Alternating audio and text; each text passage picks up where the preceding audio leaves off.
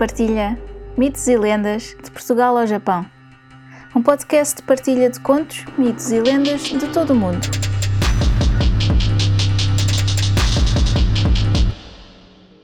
Uma nota antes de começar. Todos os contos, mitos ou lendas têm versões ou variações. Esta versão que vou contar é só uma das muitas que foram passadas de geração em geração. Pode não ser a versão que conhecem, mas espero que gostem.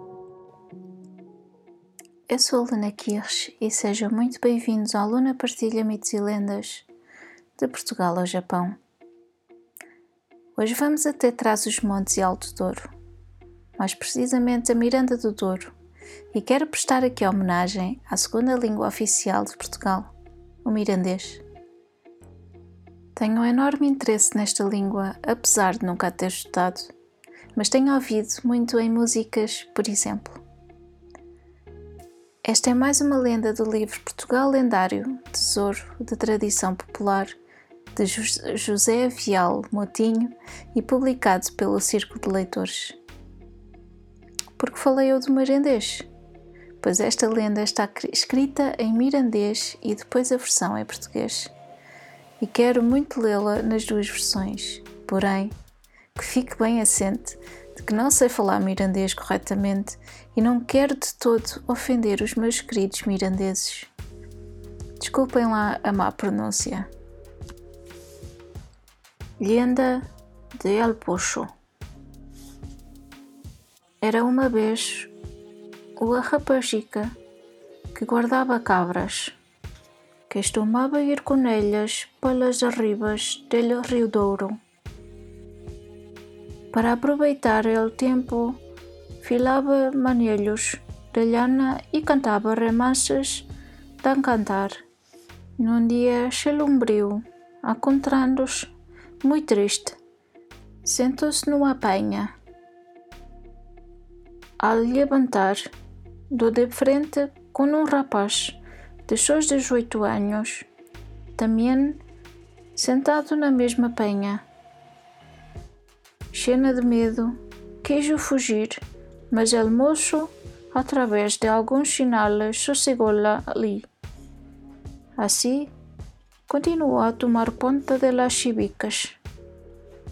Dele polantre, la nina continuou a ir las para las arribas, com la sua cabreada, e o moço para junto dela, acompanhando-la sempre até arriba, junto da cidade.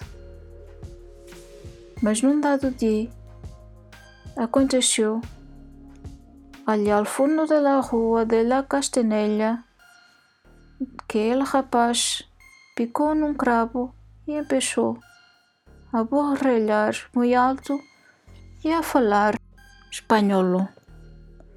La Nina ansiosa de medo e escapou-se a bom fugir. O rapaz foi atrás dela. Passou la porta de la traição. Entrou no largo del castelo e já apareceu, por buraco duas escaleiras que ele havia. Os dias e semanas iam passando e a cabreira nunca mais apareceu com as suas cabras nas arribas. O rapaz, acomodado, resolveu venir a ver se las encontrava. Chegou à borda das escaleiras e abaixou-se, ua a ua. Só estancou quando avistou água, água e nada mais que um poço. Triste e pensativo, lembrou-se de cantar daquele lugar, as mesmas modas que a moça cantava quando guardava as cabras e contemplava o rio. Na seguida, como no relâmpago, a rapazada aparecia com susto, deixou-se chimbar para dentro do poço. A cabreira chorou, mas o rapaz nunca mais apareceu. Disse hoje ainda que los sons são ouvidos.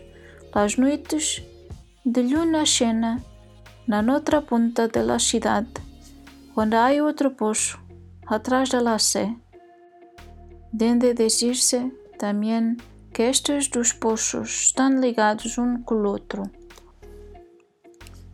Lenda do Poço Era uma vez uma menina que guardava cabras. Costumava ir com elas para as arribas do Rio Douro. Para aproveitar o tempo, fiava manelos de lã e cantava romances de encantar. Num dia sombrio, encontrando-se muito triste, sentou-se numa pedra. Ao levantar-se, deu de frente com um rapaz dos seus 18 anos também sentado na mesma pedra.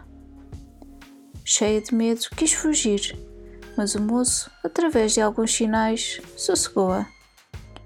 E assim continuou a tomar conta das cabrinhas.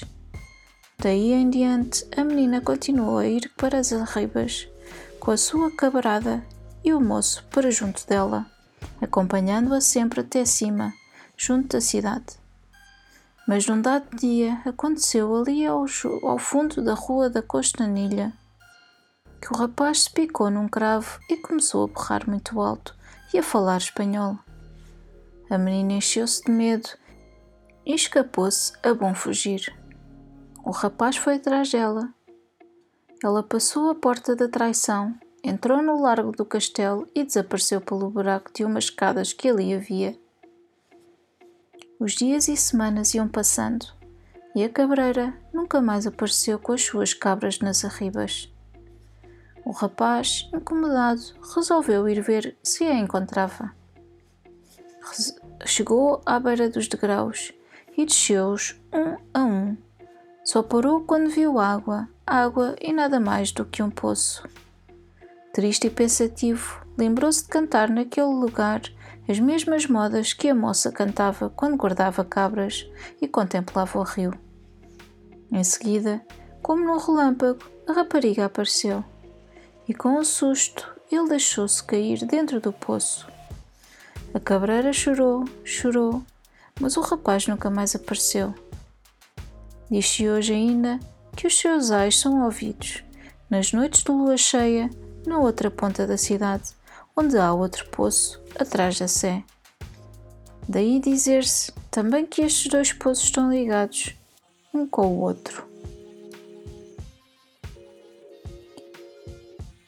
Espero que tenham gostado uh, desta minha tentativa de falar mirandês, mas é uma boa oportunidade, oportunidade para mim para estudar mirandês finalmente. Muito obrigada por estarem desse lado e até ao próximo conto.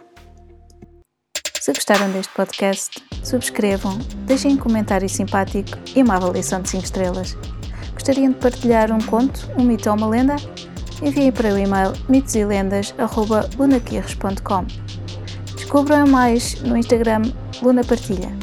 Podem apoiar este podcast através do PayPal ou comprar um café. Vejam os links na descrição. Muito obrigada e até ao próximo conto.